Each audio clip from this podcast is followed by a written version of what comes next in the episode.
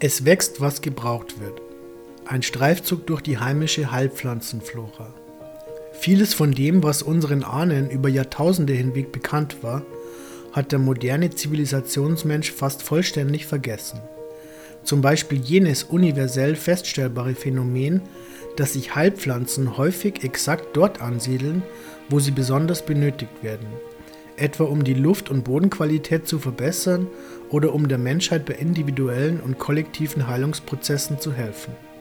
Dass es sich bei dieser Vorstellung, welche die Erde mit all den auf ihr lebenden Wesen als zusammenhängendes und stets auf Selbstheilung programmiertes System versteht, nicht um blanken Aberglauben urtümlicher Zeiten handelt, kann im Grunde genommen jede Person für sich selbst erfahren und letztlich auch nutzbar machen und wird bisweilen auch gehäuft von wissenschaftlicher Seite bestätigt. Dazu gilt es nur einmal genau zu beobachten, welche Wildpflanzen in der unmittelbaren Umgebung der eigenen Wohnstätte gedeihen. Die anschließend erfolgende Recherche lässt uns dann in vielen Fällen erkennen, dass es genau solche Pflanzen sind, die unserem Leiden Abhilfe oder zumindest eine spürbare Linderung verschaffen können. Als weiteres Beispiel lässt sich in diesem Kontext die Beobachtung anführen, dass vielerorts dort, wo es reichlich sauren Boden gibt, Pflanzen auftauchen, manchmal wie aus dem Nichts, welche über die besondere Wirkqualität verfügen, den pH-Wert zu neutralisieren. Das Fazit zu diesem wunderbaren und höchst spannenden Phänomen lautet demnach, Mutter Erde schickt, was gebraucht wird. Oder wie es Albert Hoffmann seinerzeit formulierte, Liebe sucht dich. Es sei jedoch betont, dass sämtlicher Umgang mit Heilpflanzen die Einhaltung einiger Grundregeln erfordert. Zum Beispiel muss klar sein, dass nur jene Wildpflanzen gesammelt werden dürfen, die nicht unter Naturschutz stehen und die man in der Lage ist, exakt zu bestimmen. Gleichzeitig muss der Anwender wissen, welche Teile der Pflanze in welcher Dosierung verwendet werden. Schließlich können Blätter, Blüten und Wurzeln von ein und derselben Pflanze einer komplett verschiedenartigen Zusammensetzung unterliegen und auf ganz unterschiedliche Weise zur Anwendung gebracht werden. Hinzukommend muss berücksichtigt werden, dass die Selbstmedikation mit Heilpflanzen bei anhaltender Symptomatik nicht den Besuch eines Arztes, Heilpraktikers oder Schamanen ersetzt. Ein Perspektivwechsel ist vonnöten. Offensichtlich sind viele der uns umgebenden Pflanzen mehr als nur lästige Unkräuter oder stille Mitbewohner. Es sind uralte Kulturfolger und Verbündete des Menschen, die auf mannigfaltige Weise unser Leben bereichern können. Statt dem schwachsinnigen Trend zu folgen und ihnen mit giftigen Bekämpfungsmitteln zu Leibe zu rücken, die uns letztlich selbst mehr Schaden zufügen als den Pflanzen, sollten wir zum Wohle aller der Natur mit etwas mehr Respekt und Dankbarkeit begegnen und sie wieder als das erkennen, was sie in Wirklichkeit ist, eine riesengroße Apotheke. Vieles von dem, was zur Erhaltung unserer Gesundheit einen gewichtigen Beitrag leisten kann, wächst direkt vor unserer Haustür. Ackerschachtelhalm Equisetum avens Der Ackerschachtelhalm, Synonym Zinkkraut, englisch Horsetails, ist eine sporenbildende, im Jungstadium an einen Pilz erinnernde Urpflanze mit einem Alter von mehreren Millionen Jahren.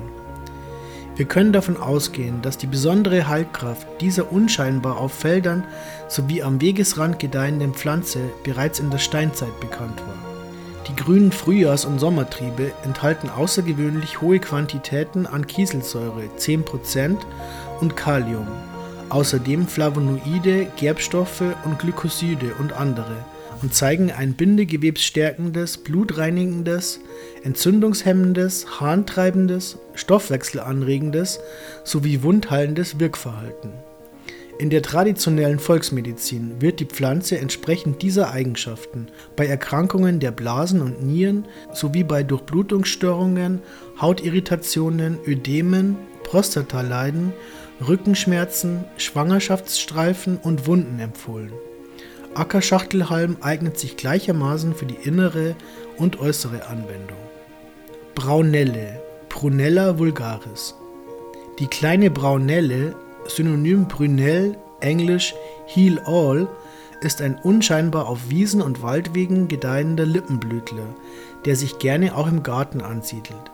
Getreu dem Zeitgeist moderner und von der Natur getrennter Gesellschaften wird die kleine Braunelle, die nicht selten höher als 20 cm wächst und hübsche bläulich-violette Blüten trägt, oft als unliebsames Rasenunkraut verachtet. Früher hingegen war sie eines der wichtigsten Arzneien zur Behandlung von Diphtherie. Weitere Krankheiten, die zu damaligen Zeiten erfolgreich mit dem im Sommer geernteten und schonend getrockneten Kraut behandelt wurden, sind zum Beispiel entzündliche Mund-, Rachen- und Kehlkopfentzündungen, ferner Bluthochdruckstörungen, Magen-Darm-Katarrh und Diabetes. Äußerlich angewendet in der Darreichung eines Bads, Umschlag oder einer Waschung hilft die kleine Braunelle bei Hautentzündungen und Wunden. Das Wirkspektrum reicht von astringierend, antioxidativ und blutstillend bis hin zu entzündungshemmend und immunstimulierend. Extrakte aus Prunella vulgaris wirken außerdem antimikrobiell und antiviral.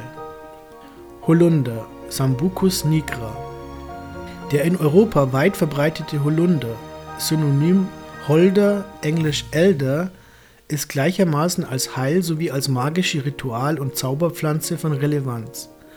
Zahlreiche Mythen und Legenden ranken sich um dieses Moschuskrautgewächs, das, davon waren unsere Vorfahren überzeugt, der Wohnsitz der guten Hausgeister ist. Naheliegend, dass zu früherer Zeit in fast jedem Hof ein Holunder wuchs. Als Hausmittel bei Erkältung und Grippe erfreut sich die Pflanze seit der Antike bis hinein in die Gegenwart einer konstanten Beliebtheit.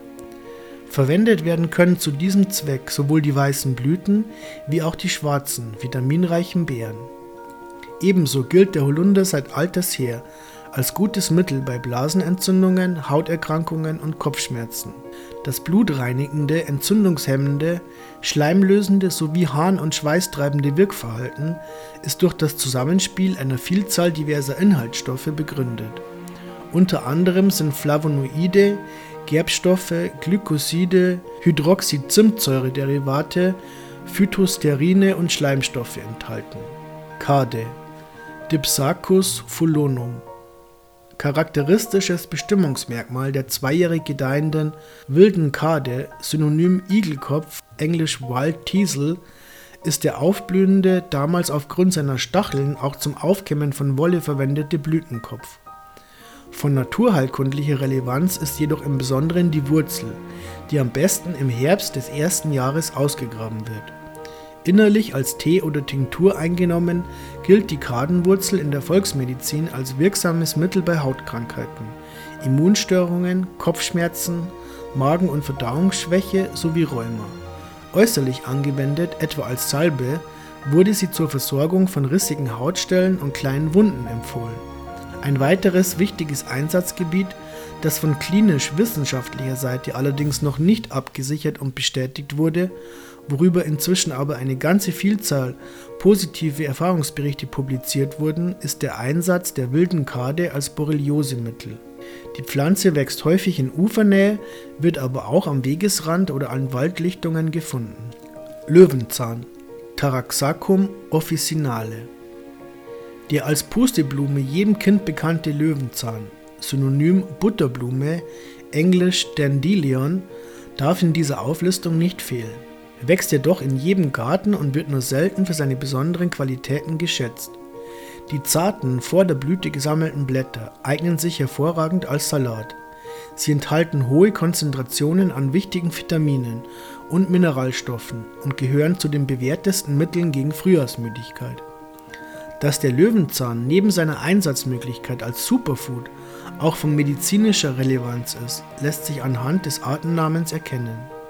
Die Bezeichnung Officinale officinalis weist darauf, dass die Pflanze zur Zeit ihrer Benennung offizinell war und als anerkannte Heilpflanze in Apotheken geführt wurde, was im Falle des Löwenzahns auch heute noch der Fall ist.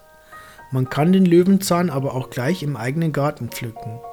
Volksmedizinisch werden Zubereitungen aus den Blättern und Wurzeln, etwa ein Tee oder eine Tinktur, zur Behandlung von Gallen-, Leber- und Nierenleiden sowie bei Harnwegsinfektionen empfohlen.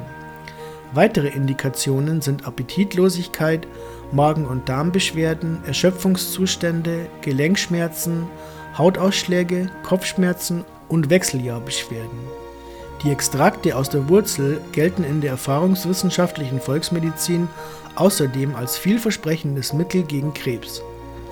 Ein Tee aus den gelb leuchtenden Blüten hingegen wurde früher als durchblutungsförderndes Gesichtswasser verwendet.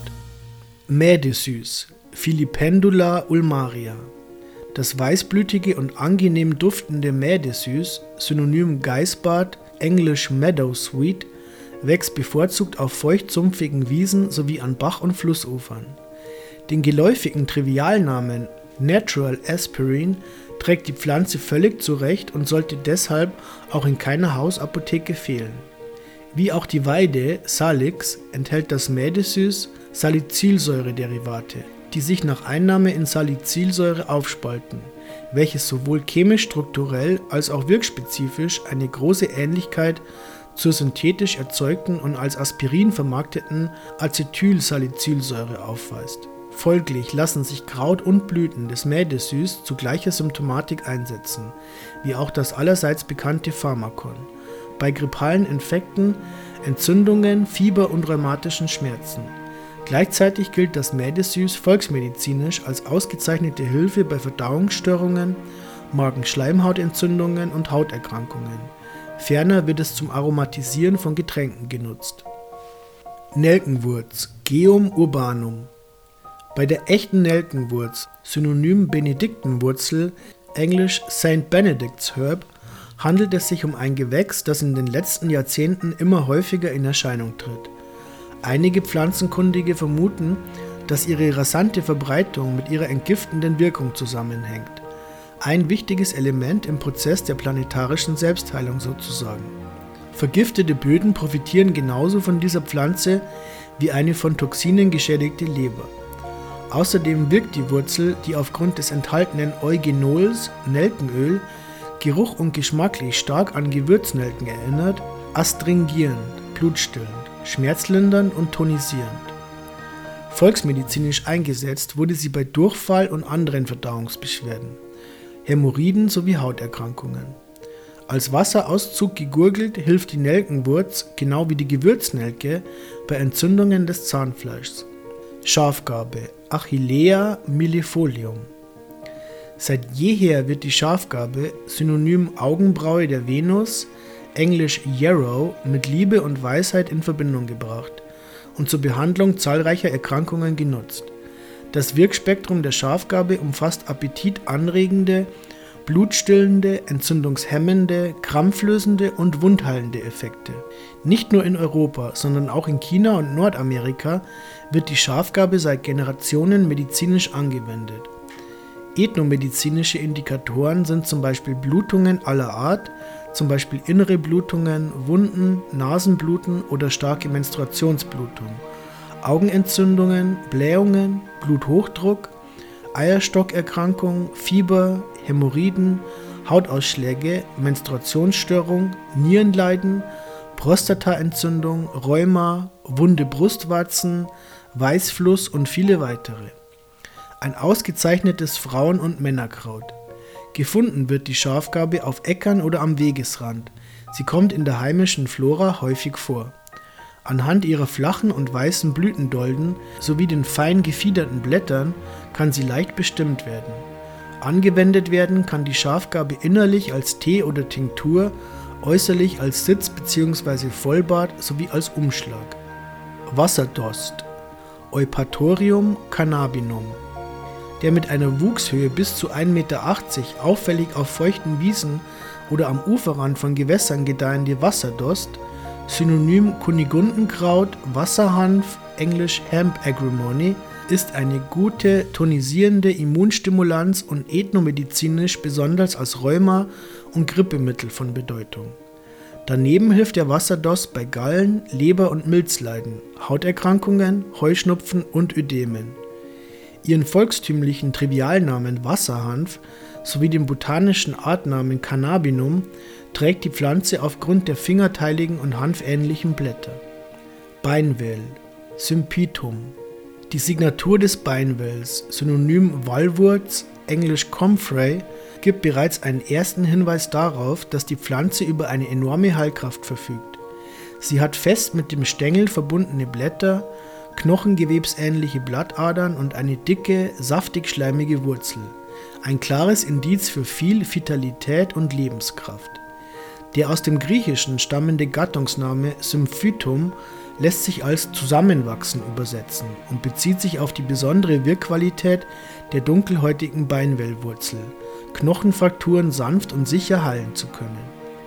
Für unsere Vorfahren war die zu einem Brei geraspelte und äußerlich auf die schmerzenden Körperstellen aufgetragene Wurzel deshalb häufig das Mittel der Wahl, wenn es um die Behandlung von Knochenerkrankungen ging. Weitere volksmedizinische Indikationen sind zum Beispiel Arthritis, Gicht, Krampfadern, Quetschungen, Venenentzündungen und Verstauchungen. Gefunden wird die allantoinhaltige Pflanze häufig auf feuchten Wiesen oder Gräben in Bach- und Flussnähe.